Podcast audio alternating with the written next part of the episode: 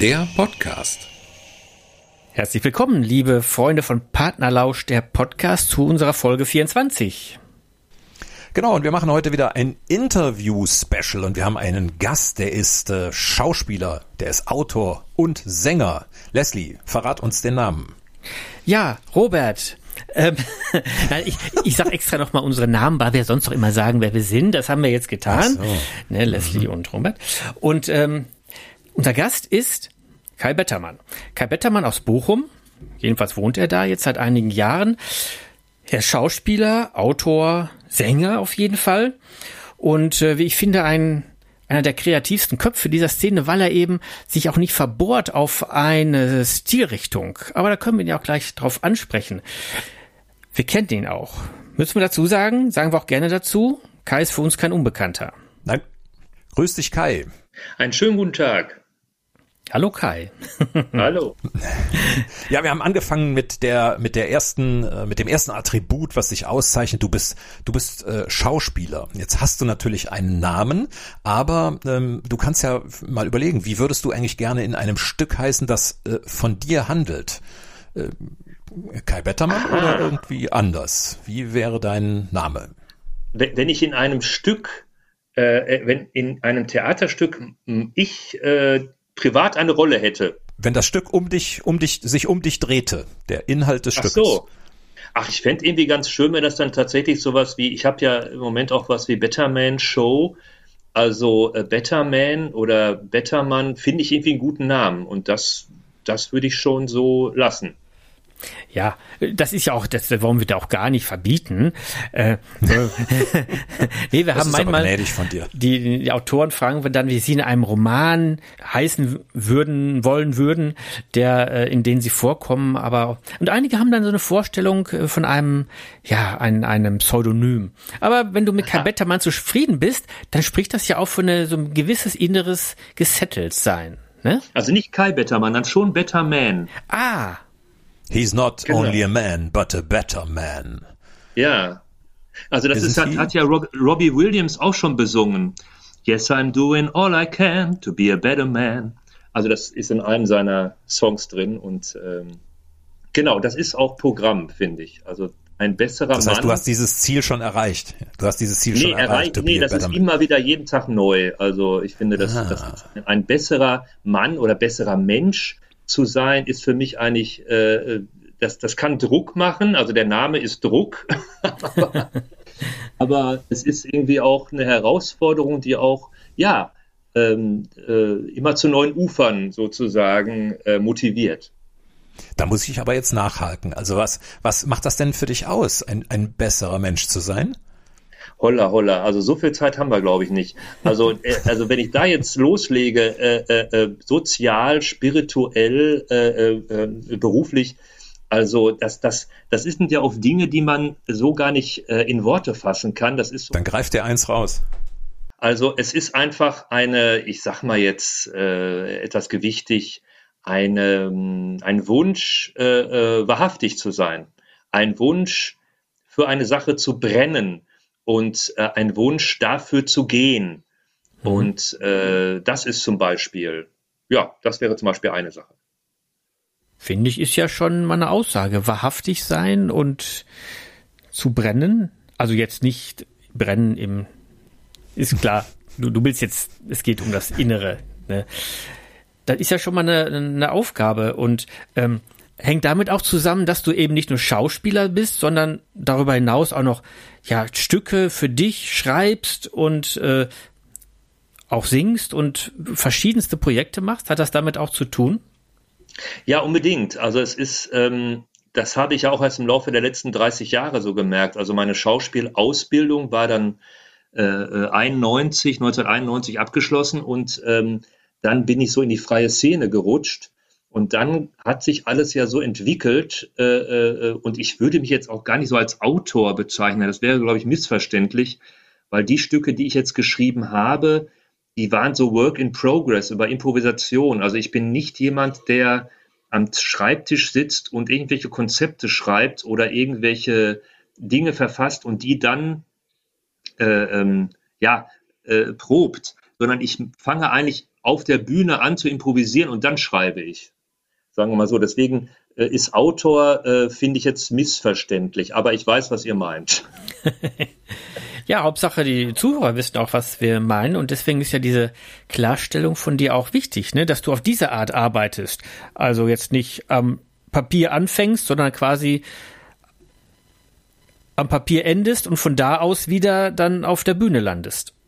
Das war sehr schön von dir, Leslie. Ich, ich ende am Papier, also das ist gut. Aber das klingt total interessant. Also das heißt, du du stehst dann wirklich, äh, du hast irgendeinen Impuls, den den äh, lebst du dann auf der Bühne irgendwie aus, wenn du in einer Probe bist oder so und da kommt irgendwas bei raus und anschließend bringst du das zu Papier. Ist es äh, verstehe ich das so richtig? Ja, also es ist so, sagen wir mal so, es hängt natürlich auch von einem Regisseur oder Regisseurin zusammen, die äh, mir einen Impuls gibt. Vor 20 Jahren war es zum Beispiel, wollte ich eben eine Show oder irgendwas über Freddie Mercury machen. Und ich wusste nicht, wie ich das machen soll, äh, ob das ein Abend über ihn wird, wo ich, wo ich über ihn erzähle. Und dann kam eben eine sehr gute äh, Freundin von mir, Veronika Marun, kam eben auf die Idee, äh, das in eine theatrale Situation zu setzen. Und die sagte mir, du bist Verkäufer in einem Second-Hand-Laden und da kommt ein Kunde rein und der will was für seine Freundin äh, äh, zum Geburtstag kaufen und weiß nicht was. Und dann kommst du irgendwie auf dieses Thema Freddie Mercury zu sprechen. Über ein paar Umwege, sodass im Grunde dieses Thema Freddie Mercury durch die Theatersituation motiviert ist. Das heißt also, ich habe im Wohnzimmer damals von Veronika Marun äh, in Essen, habe ich improvisiert. Ich war tatsächlich so ein Verkäufer. Und diese Improvisation haben wir jedes Mal neu aufgenommen, also auf Band. Äh, damals gab es noch keine, vor 20 Jahren gab es noch keine Smartphones mit äh, integrierten Diktiergerät. Da habe ich, glaube ich, irgend, weiß ich nicht, was das war, mit was ich da aufgenommen habe. Aber so läuft das dann. Also ich kann, ich stelle mir eine, entweder vom Regisseur kommt äh, eine Aufgabe, stell dir vor, du bist so und so und dann leg mal los.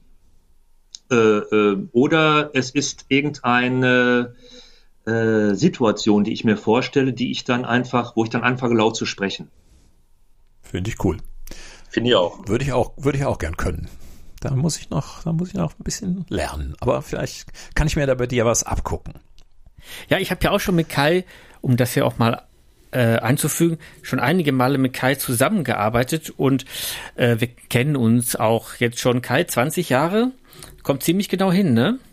20 äh, ist vielleicht ein bisschen viel, aber 15 mindestens. Ja, also, ähm, also mindestens. Also wenn nicht gar 19. Auf jeden Fall, äh, das ist mir auch mal äh, aufgefallen bei dir, dass du aus dem aus dem Machen heraus ähm, entwickelst. Ja, und das, äh, das ist ja auch ein ganz bestimmtes Talent, was dahinter ist. Also in der Situation, in der, in der kreativen, spielerischen Situation zu spüren, was ist da, was kommt da an und das zu packen und damit weiterzumachen. Und wenn sich dann etwas formt, äh, wunderbar. Und da hat sich ja einiges geformt. Genau, es ist, äh, es ist eben eine Improvisation oder einen, ein Autor sein, was aus dem Körper heraus passiert, würde ich mal sagen. Also Autor aus dem Körper, äh, ja. Und hängt, damit hängt vielleicht auch zusammen, dass du dich sehr für Körperpräsenz und Stimme interessierst, dich da auch mit beschäftigst und da auch Kurse gibst, ne? also Coachings machst. Hat das damit auch zu tun und warum ist es, ist es dir so wichtig, dich mit, ja, mit der Körperpräsenz äh, zu befassen? Ja, weil das eine, ähm, also erstmal ist, gehört das natürlich zur Grundausbildung eines Schauspielers, weil das ist sein Instrument. Also der Körper ist das Instrument, mit dem du spielst und ähm, mit dem du umgehst. Und äh, der Körper, also das habe ich vor allem durchs Maskentheater äh, gespürt und erlebt, dass wenn du eine Maske aufsetzt und, und einen Bauch, ich habe mir dann Bäuche umgeschnallt, war dann, ich bin ja eigentlich ein eher äh, magerer Mensch und war dann auf einmal ein ganz dicker Mensch. Und äh, da ist es äh, auf einmal erfährst du ganz andere Dinge. Ich, ich spreche eigentlich eher recht schnell und auf einmal wird man ganz langsam, man atmet anders. Und das heißt, aus dem eigenen Körper kommt durch die Maske kommt eine andere Kraft heraus. Das ist wirklich, also das ist wirklich Theater, was schon auch dann zum Mysterium wird.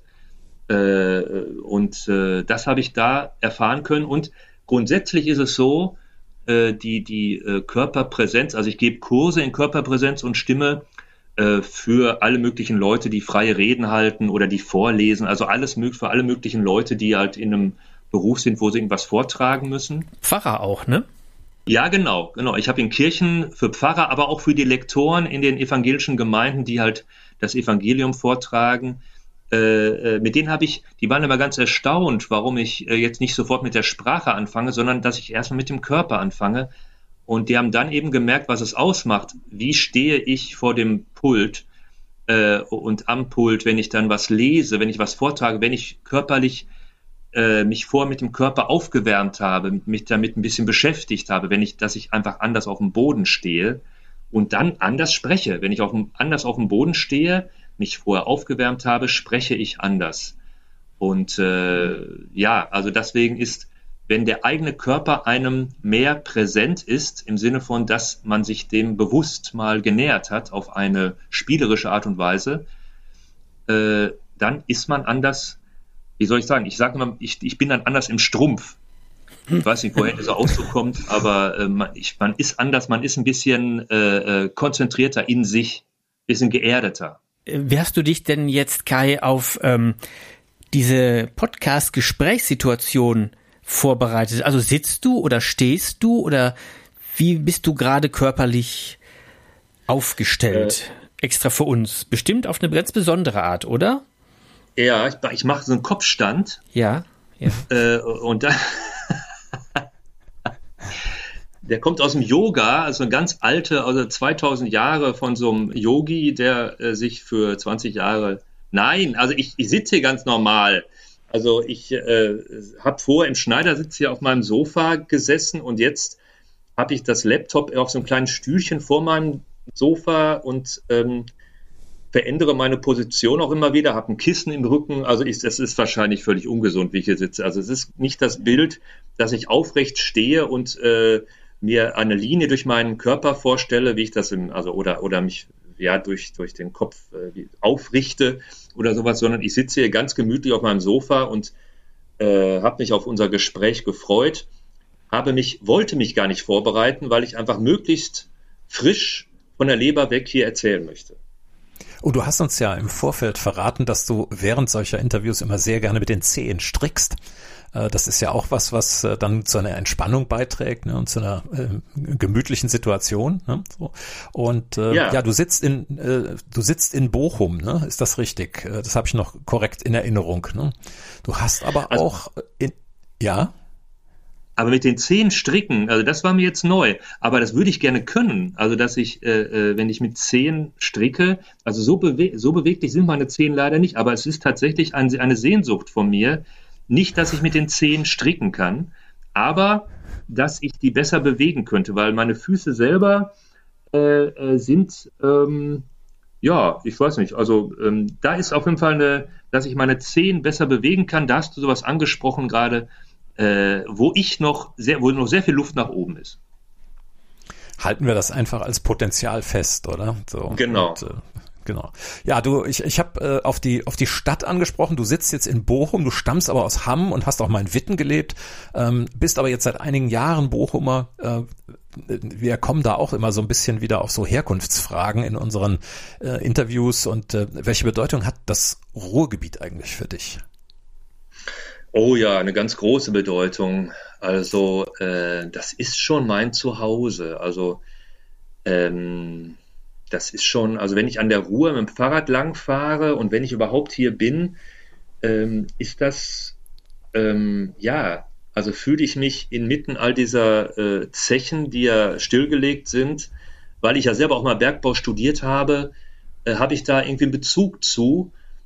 Und ähm, das ist schon, also hier wegzuziehen, würde mir sehr schwer fallen, äh, weil das, äh, ja, das ist da bin ich verwurzelt und das kann ich schon als Heimat bezeichnen. Ja. Du hast mal Bergbau studiert? Ja, also ähm, es war so, dass ich ähm, überhaupt nicht wusste nach dem Abi, was ich machen sollte. Also keine Ahnung. Von Schauspiel noch gar keine. Also noch nicht mal die Idee, noch nicht mal, also da war gar nichts. äh, ich war auch in keiner Theater AG in der Schule oder sowas, die es auch gab bei uns, oder Literatur auch nicht. Ähm, es war nur nach dem Abi so, dass ich ja, dass ich mich ja für irgendwas entscheiden musste und äh, dann war es das, wo ich gedacht habe, gut, mein Bruder, vier Jahre älter, studiert schon in Aachen Bergbau und äh, ich versuch's mal. In Mathe und Physik war ich einigermaßen okay in, äh, im Abi und äh, dann gehe ich da mal ran. Und dafür musste ich vor dem Studium äh, drei Monate habe ich in der Steinkohle gearbeitet, in Hamm auf der Zeche Heinrich Robert. Und dann äh, war ich noch zehn Wochen in der Braunkohle im Tagebau Fortuna in Bergheim Niederaußen. Ja, ist eher bei mir um die Ecke. Hm? Ja, genau, genau. Und da äh, habe ich dann, da musste man viel weniger arbeiten, weil die, diese riesen Bagger, diese riesen Maschinen äh, alles alleine machen. Also ein einziger Mann führt diese Riesenschaufeln, einen Durchmesser von, äh, weiß ich nicht, 30 Metern und in jede Schaufel passen sieben Tonnen. Also das ist, äh, un, wenn man das nicht sieht, äh, von nahem sieht, äh, dann glaubt man es nicht. Diese, diese Bagger, wenn ich Frühschicht hatte, und ich da in, in, diesen Tagebau fuhr, dann sahen die aus wie Riesendinosaurier. Äh, das waren teilweise göttliche Bilder, wie die im frühen Nebel da aus dem Nebel rausragten und da sich der, der Bagger in die, äh, ja, das waren ja andere Flöze. Ich weiß gar nicht, ob das auch Flöz heißt. Wahrscheinlich heißt das nur Flöz in, äh, in der Steinkohle. Aber eben in, den, in die Kohle diese, diese Kohleschichten äh, sind ja Untertage 1000 Meter unter Null um die, also ein Meter bis zwei Meter, 50, also zumindest habe ich so kennengelernt. Und der, der Flöz, die Flözmächtigkeit bei einem Tagebau ist ja viel größer, weil die Kohle ja jünger ist, die ist noch nicht so gepresst. Und äh, das waren dann so 10 Meter Schichten oder so. Oder noch mehr. Äh, auf jeden Fall war das ein Bild, äh, ja, ein, ein wunderschönes Bild, äh, und das möchte ich möchte diese Zeit nicht missen, äh, weil ich da einfach, da, weil das mein erstes Selbstständigsein sozusagen war. Also von zu Hause äh, weg und unter Tage drei Monate und dann zehn Wochen eben in diesen Tagebau äh, gefahren bin und auch ganz gutes Geld verdient habe, weil als Bergbaubeflissener, so heißt es, ein Begriff von Goethe übrigens, der sich auch mit Bergbau beschäftigt hat, wie mit vielen anderen Dingen, äh, hat man ganz gut verdient. Äh, äh, man musste keine Sozialabgaben zahlen und bekam einen ganz guten Lohn. Und da habe ich meine ersten Monate Studium mit finanzieren können. Mal bis dahin. Ja, also hast du was Anständiges gemacht. Erstmal, bevor du dann in die unanständige Lebensform des Schauspielers gegangen bist. Ganz genau. Also äh, äh das ist äh, also ich denke ja, das ist ja genau das, was Anständiges ist genau das, wie du sagst, so dieser Begriff, äh, dass ich denke, alles, was man tut, wenn man es, wenn man eben dafür brennt, was ich vorhin gesagt hatte, dann ist alles anständig oder nee, dann ist es, vielleicht hast du recht, vielleicht ist anständig dafür dieser biedere Begriff eben, den ja die Eltern oft benutzen, äh, was sicheres, aber das sichere das wäre ja, also das wäre die totale Unsicherheit im Grunde. Nachdem alle Zechen jetzt geschlossen haben, wäre ich in die, nachdem ich das Studium dann, was ich war, abgeschlossen hätte, äh, wäre ich eigentlich in die totale Unsicherheit gegangen. Aber es gibt natürlich noch andere Formen von, von Bergbau, Salz, Gold, Öl. Also äh, da hätte es schon noch Chancen gegeben. Erz natürlich auch. Äh, aber ich bin recht froh, dass ich den Dreh gekriegt habe. Und der Dreh, wo führte der dich dann hin, wenn wir jetzt mal an dem Punkt mal deine, deinen beruflichen Werdegang mal noch weiter ausleuchten? Also aus dem Bergbau raus und dann hin zu Punkt, Punkt, Punkt. Ja, zu, es war dann erstmal so eine, ich bezeichne das immer, es gibt bei der, bei der Entwicklung des Schmetterlings, von der Puppe zum Schmetterling selbst, gibt es eine Phase, wo keine Form mehr da ist, sondern wo nur so ein gequirltes. es ist im Grunde so eine dick, so eine flüssig, so eine dicke, äh, wie soll ich sagen? Es gibt keine Form mehr. Der geht durch eine, also erst ist da Puppe und dann geht es äh, in, innerhalb der Puppe äh, gibt es so eine Metamorphose, die erstmal durch was ganz Unförmiges durchgeht, bevor es dann in, in die Form wieder geht. Und ich glaube, ich war tatsächlich, als ich mit dem Studium aufgehört habe, äh, erstmal in so einer völligen Leere drin, in so einem Nichtwissen, sage ich jetzt mal. Also ich würde es eher als goldenes Nichtwissen heutzutage bezeichnen, weil es ist ja oft gut, wenn man überhaupt nicht weiß, wo es hingehen soll. Und äh, weil dann kann, hat die Zeit oder Schicksal Zeit, es einem zu zeigen. Und äh, da hatte ich glücklicherweise die Offenheit, dass ich dann erstmal, ja, ich war dann erstmal, habe das Nachtleben äh, genossen in, äh, in Aachen und war in so Clubs drin äh, und wusste erstmal gar nicht, wo es hingeht. Und dann kam eben dieser Schlüsseltag, wo mir drei Leute, die sich untereinander jetzt gar nicht kannten, äh, jeder einzelne mir gesagt hatte, du solltest Schauspieler werden. Das war wirklich ein einziger Tag. Morgens jemand, äh, der, da war ich beim Bäcker und oder bin mit dem zum Bäcker gegangen und da habe ich irgendwas gemacht und der meint, du solltest Schauspieler werden. Und dann nachmittags in der Mensa wieder andere Leute. Da habe ich dann, glaube ich, einen Witz erzählt oder so. Und die sagten das auch, Mensch, also Schauspieler, das wäre schon was für dich. Und abends in der Kneipe, in irgendeiner der Studentenkneipen der vielen in Aachen, war auch wieder eine Situation, wieder mit anderen Leuten, die das auch sagten. Und das war wirklich ein, natürlich ein Schlüsseltag, wo ich dann mir selbst sagte, aha, also irgendwas scheint dran zu sein, an dem ich probiere es mal aus. Und dann ging es, dann hatte damals gerade ein Theater äh, äh, aus einer Studentenbewegung, wollte ich gerade sagen. Also das waren äh, ja Studenten und die äh, waren interessiert, ein Theater aufzumachen, eigenes, das Theater K, was es heute immer noch gibt in Aachen. Und da bin ich einfach mal hingefahren und habe mich zu denen gesellt und habe gefragt, äh, also ich interessiere mich im Allgemeinen irgendwie für Theater, wenn ihr Hilfe braucht, äh, ich habe Zeit und würde mich gern zur Verfügung stellen und den Betrieb kennenlernen. Und so fing alles an. Da kann man mal sehen. Also das Nachtleben in Aachen bringt dich dahin, wo du eigentlich hingehörst, während das Nachtleben in jeder anderen Stadt in Deutschland dich nur in einen äh, schlimmen Kater führt. Also Leute, wenn genau. was aus euch werden soll, Nachtleben in Aachen, wenn es demnächst wieder geht. Jawohl. Ja, genau. In einem deiner eigenen Stücke und das Stück heißt äh, René Reloaded, Schlager, Strom und Watt von Liebe. Äh, wobei wir müssen erstmal sagen, Watt ist in dem Fall äh, groß geschrieben und mit zwei T. Ähm, es ist ein, Stück, ähm, eine Reise mit Schauspiel und Liedern in die 70er Jahre. Ist das deine Zeit gewesen auch? Total. Also äh, das war übrigens dieselbe Regisseurin wie für, äh, also 15 Jahre später, wieder mit Veronika Marun, die mir wieder sagte, äh, so, jetzt bist du Elektriker und gehst in einen äh, Betrieb rein und du kriegst einen Stromschlag und auf einmal durch den Stromschlag bist du die verschiedensten Theaterstars, äh, Schlagerstars. Durch diesen Strom, Stromschlag motiviert sozusagen. Das war wieder das, was aus der Improvisation sozusagen entstand. So, und das ist, ähm, ich war daran interessiert, äh, Schlager, die ich jetzt selber privat überhaupt nicht höre, aber ich habe ja, ich, ich wollte mal rauskriegen, wie mich diese Musik geprägt hat. Und das war die Hitparade tatsächlich, die ich als Kind geguckt habe und aber auch danach dann äh, die Schlagerrallye samstags, die ich mit meinem Bruder am Radio gehört habe. Diese Lieder haben mich total geprägt. Also ich, äh, äh das, ich fand das eine enorm äh, qualitativ, auch von den Schlagern, das waren ganz andere Schlager als heute, da war viel mehr Substanz hinter, fand ich. Mhm, und die ja. 70er insgesamt so von der Art der Mode und äh, wenn man die Gesichter auf den Fotos sieht oder so, ja, das war irgendwie schon eine ganz besondere Zeit. Ja. Hast du diese Mode mitgemacht? Also können wir uns dich jetzt auch in Schlaghosen vorstellen mit äh, langen Haaren, Parker?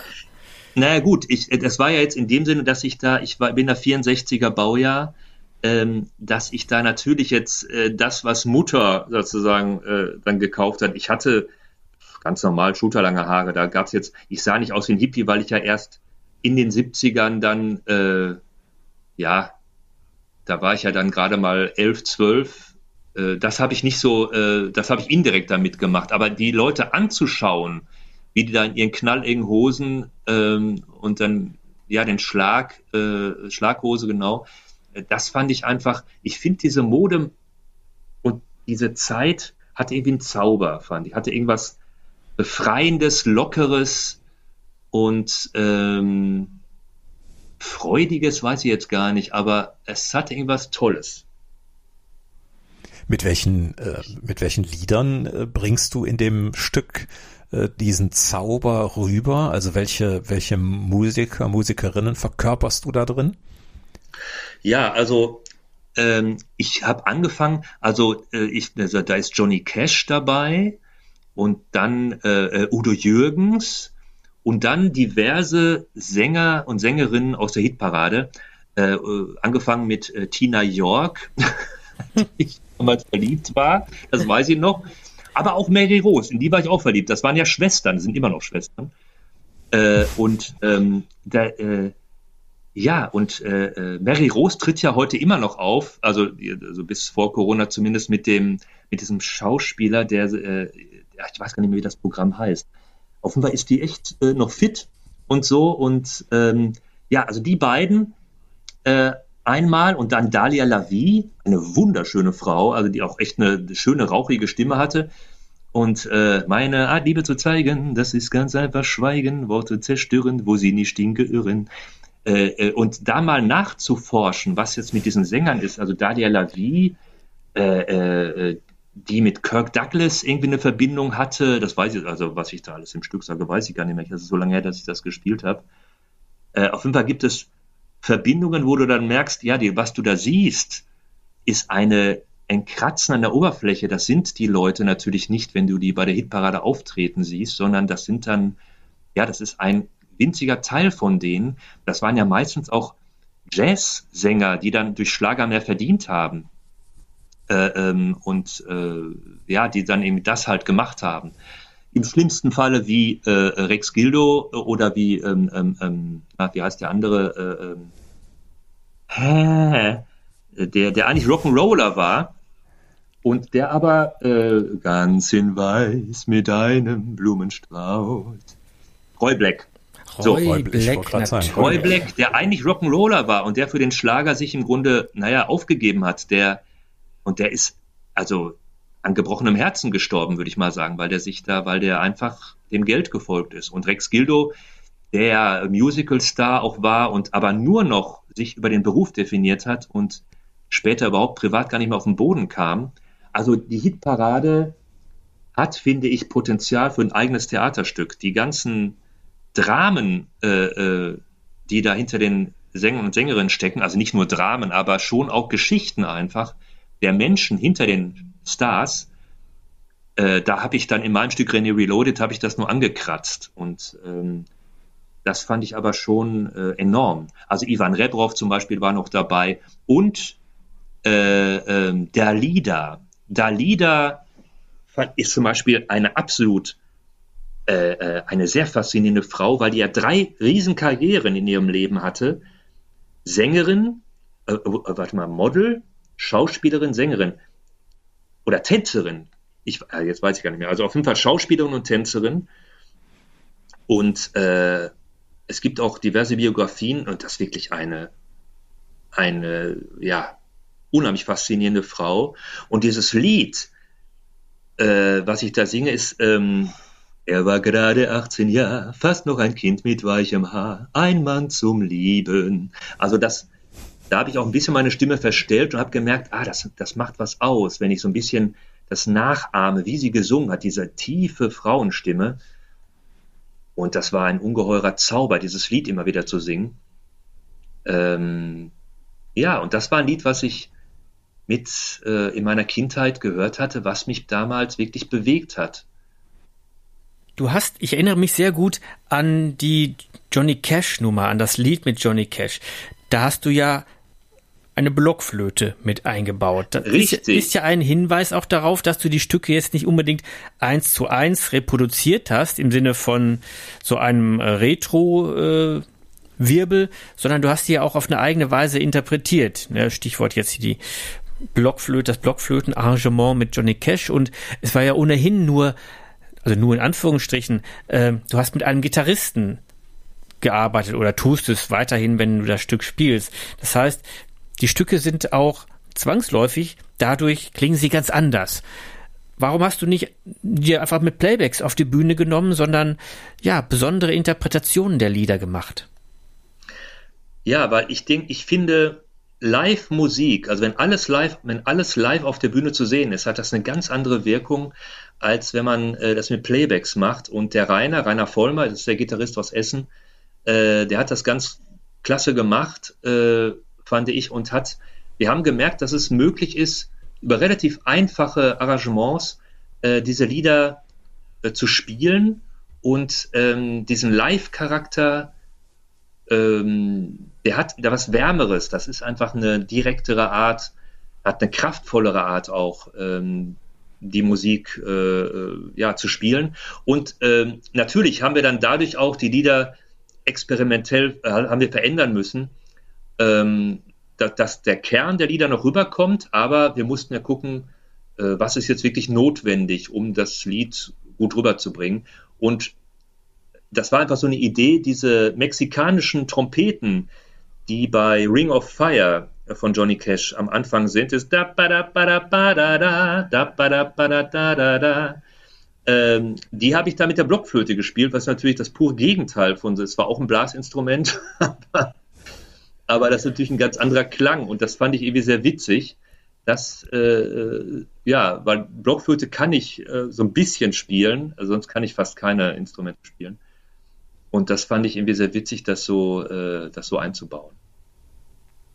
Wenn du, wenn du, du bist Schauspieler und du bist Sänger, jetzt da in diesem Stück in einer Rolle, ähm, ich habe mir eben zwischendrin die Frage gestellt, gibt es so beim Schauspiel ähm, vielleicht bei den Dingen, die du rüberbringen möchtest, irgendwie eine Grenze, äh, die die Schauspiel nicht überschreiten kann, weswegen du dann ins Singen gehst? Also ist da äh, kommt da eine zusätzliche Ebene rein, mit der du einfach das Spektrum dessen, was du ausdrücken möchtest, noch erweitern kannst? Kann ich ist das so richtig erfasst ungefähr? Das ist sehr gut erfasst. Ich finde, das hast du auf den Punkt gebracht, weil es ist ja genau da, was, es ist ja im normalen Leben auch so, wenn du, äh, äh, sag ich mal, erfüllt bist von einer Emotion, äh, sei es Freude, fängt man automatisch, ja, man fängt an zu singen oder man hat irgendwie so eine, man kann gar nicht mehr anders, weil die Energie ist so groß, dass äh, man, man irgendwie, ja, eine Melodie, oder wenn man weiter spricht, ist es dann melodiöser. Oder man ist in einer anderen extremen Situation, weil man hat Angst und dann beruhigt man sich dadurch, dass man, ah, dass man irgendwie versucht, sich über Töne zu beruhigen. Und, äh, und ich finde, die Kombination von Schauspiel und Gesang ist für mich genau mein Ding. Also das ist, das merke ich immer wieder, dass das einfach, da fühle ich mich zu Hause. Da fühle ich, wenn ich einen Abend mache mit äh, äh, Texten und Liedern, dann ist das für mich ja, da ist da, da, das ist das, was ich gut kann, wo ich auch weiter verfeinern will, dass äh, meine Bühnenstücke und da bin ich jetzt gerade auch wieder dran an einem neuen Stück, äh, was im weitesten Sinne Better Man Show erstmal heißt und äh, wo ich aber eben keine Rolle spiele. Ich bin diesmal kein CD-Verkäufer wie bei Being Freddie Mercury und kein Elektriker wie bei René Reloaded, sondern ich wollte einfach ganz privat als Kai auftreten, also als Confoncier, Better Man sozusagen, ähm, der durch den Abend führt. Ist das auch ein Weg zur Wahrhaftigkeit? Ganz genau. Ja, es ist so, dass ich gemerkt habe, oder es hat mir mal jemand gesagt, äh, äh, als er das Stück René Reloaded gesehen hat, hat er gesagt, ja, das Stück war ja ganz nett, aber am Ende, wo du die Zugaben gegeben hast, wo du ganz privat warst, da warst du am präsentesten. Und das fand ich interessant. Das stimmt. Und ich habe im Nachhinein gedacht, ja, irgendwie hat er recht. Äh, da ist so ein bisschen der Druck von dem Theaterstück von mir abgefallen und ich war einfach nur noch locker.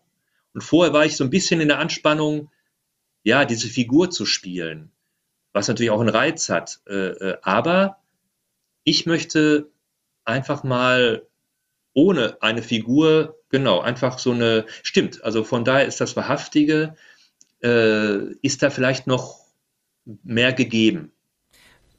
Warum arbeitest du eigentlich immer wieder mit Musikern zusammen? Wir haben ja schon einen Hinweis bekommen, ne, dass die Musik für dich sehr wichtig ist, aber du hast ja ein ganzes, ein ganzes, einen ganzen Koffer voll von Musikern, mit denen du zusammenarbeitest. Ne? Sabine Thielmann mit Gitarre, Ursula Wawrocek, Klavier und äh, Cello, Rainer Vollmer, wie du gerade schon sagtest, E-Gitarre. Ähm, warum entscheidest du dich immer wieder für Kooperationen? Ich meine, findet man den Weg zur Wahrhaftigkeit nicht besser alleine? Zwinker, Zwinker? Nein, natürlich nicht. Äh, warum? Doch, du hast schon recht. Also äh, äh in gewissem Maß, naja gut. Also ich sag mal, im Endeffekt, äh, das ist, hat ja mit Bühne nichts zu tun, gibt es Situationen im Leben, wo man einfach alleine durch muss. Das ist dann eher jetzt, sag ich mal, im privaten Sinne äh, so. Das ist schon, von daher ist das richtig, dass man gewisse Dinge auch alleine äh, durchstehen muss.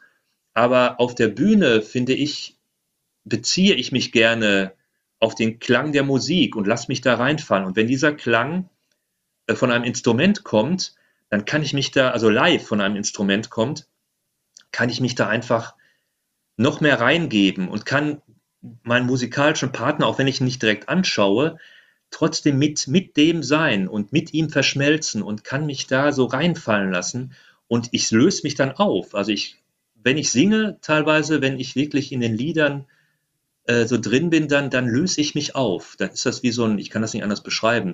Ich gebe mich dem Ton sozusagen hin, dem Klang. Und äh, das ist einfach eine, ja, das ist eine, eine Hingabe, äh, äh, die, äh, und dann sind da noch Leute, die schauen zu, die ich mich da hingebe und ähm, dann bist du voll im Strumpf. Dann bin ich voll im Strumpf, genau. Also dann bin ich wirklich, äh, dann ist so alles da und ähm, das ist schon, also was ich da bis jetzt schon erlebt habe. Ich durfte ja den, den Freddie Mercury auch äh, ähm, auf der großen Bühne in, in Duisburg äh, im Theater spielen und das war schon, äh, auch wenn das unter Corona-Situation, das war vor einem Jahr im Juni, äh, saßen dann verteilt in einem Zuschauerraum, wo 500 Leute reinpassen, dann 80 Leute, alle im Abstand und auch alle mit Maske. Aber das war trotzdem toll, in, der, in dem, diesem großen, in dieser, in diesem großen Raum zu spielen. Darf ich das bestätigen? Da waren wir ja da, also Petra und ich. Ach ja, genau. Und da haben wir hinterher noch mit dir und Ursula zusammengesessen, gegenüber draußen beim Italiener. Es war wirklich eine ganz tolle Aufführung, obwohl der Raum so leer war für seine Größe. Aber die, äh, der, die Intensität, die von der Bühne rüberschwappte und zurück, die war schon bemerkenswert. Also ich erinnere mich immer noch sehr gern an den Abend. Und ich will noch mal eben äh, auffassen, auffassen. Ich will noch mal eben aufgreifen, was du gesagt hast. Ähm, ich glaube auch, dass dieses Zusammenspiel mit den Musikern, die Musiker auch etwas über ihres über ihr reines Musikersein hinausbringt. Denn ich erinnere mich, dass sowohl Sabine, Ursula als auch Rainer äh, ihre schauspielerischen Fähigkeiten entdeckt und eingebracht haben über diese Kooperation. Absolut. Ja, genau. Also das ist, äh, äh, das ist vor allem jetzt eben auch Rainer, der eigentlich sehr zurückhaltend ist, der sich ganz in seinem Gitarrespiel aufgeht und äh, den Veronika, also die Regisseurin, da schon so ein bisschen ähm, ja, in seine Präsenz bringen musste, ihm zu sagen, ja, jetzt bist du hier auch äh, wichtiger Bestandteil auf der Bühne.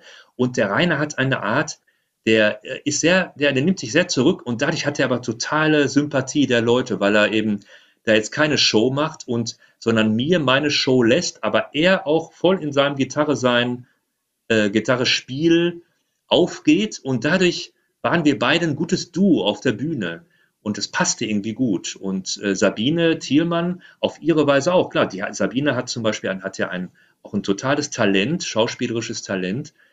Und das ist schön. Das ist einfach eine, äh, äh ein tolles Gemisch äh, äh, von, von einer Zusammenarbeit. Ja, ich kann es nicht anders sagen. Ursula Wawroschek genauso. Die hat, mit der habe ich jetzt eher, also die hat, ist schon, hm, die hat jetzt keine Sprechrolle bei den Sachen, die wir machen, obwohl wir, wenn wir bei ihr improvisieren, das machen wir ja auch oft, dass dann auch ganz viel gesprochen wird. Wir haben ja auch so ein Programm, äh, das wir leider noch nicht so viel spielen konnten, wo wir Menschen einladen mit ihren Lieblingstexten und wir die Texte, ich die Texte vorlese und aus dem Stegreif ein Lied dazu machen. Also einfach vorlesen und sofort improvisieren. Äh, und das würde ich, äh, ja, das, da ist auch noch eine Sehnsucht, das auch noch rauszubringen. Und da würde sie, da würde sie zum Beispiel auch spielerisch und sprachlich viel, viel mehr beitragen. Lieber Kai, vielen Dank für diesen ersten Teil unseres Interviews. Ich glaube, wir sind schon dir etwas näher gekommen und ja, freuen uns auf den, den zweiten Teil, den wir dann ja in zwei Wochen aufnehmen. Und diese zwei Wochen, die beginnen in fünf Minuten. Kannst du, bist du noch, hast du noch Kondition, Kai? Ja, unbedingt. So, das. Ja, ich meine, er hat ja jetzt auch ein bisschen Zeit, sich zu erholen, denn der zweite Teil wird gesendet am 28. Mai. Dann müsst ihr wieder einschalten, wenn wir uns äh, dem Real Betterman Kai Bettermann noch weiter nähern, als wir das bis jetzt schon gemacht haben. So wird es sein. Und bis dahin sagen wir Tschö aus Bergisch Gladbach und Tschüss aus Witten. Und Tschüss aus Bochum. Partnerlausch, der Podcast. Und er hat, wie wir dabei gesehen haben, die zwei Wochen genutzt, um wirklich mit den Zehen stricken zu lernen. Äh, ein entsprechendes Foto äh, stellen wir natürlich auch der Folge dann äh, entsprechend noch bei. Ne? Unter welchen Druck bringst du uns denn? Wie sollen wir denn das Foto noch? Also du bringst das dann bei. Einfach, genau, einfach weiter ja. im Text jetzt. Kai, du bist bereit? Und bitte.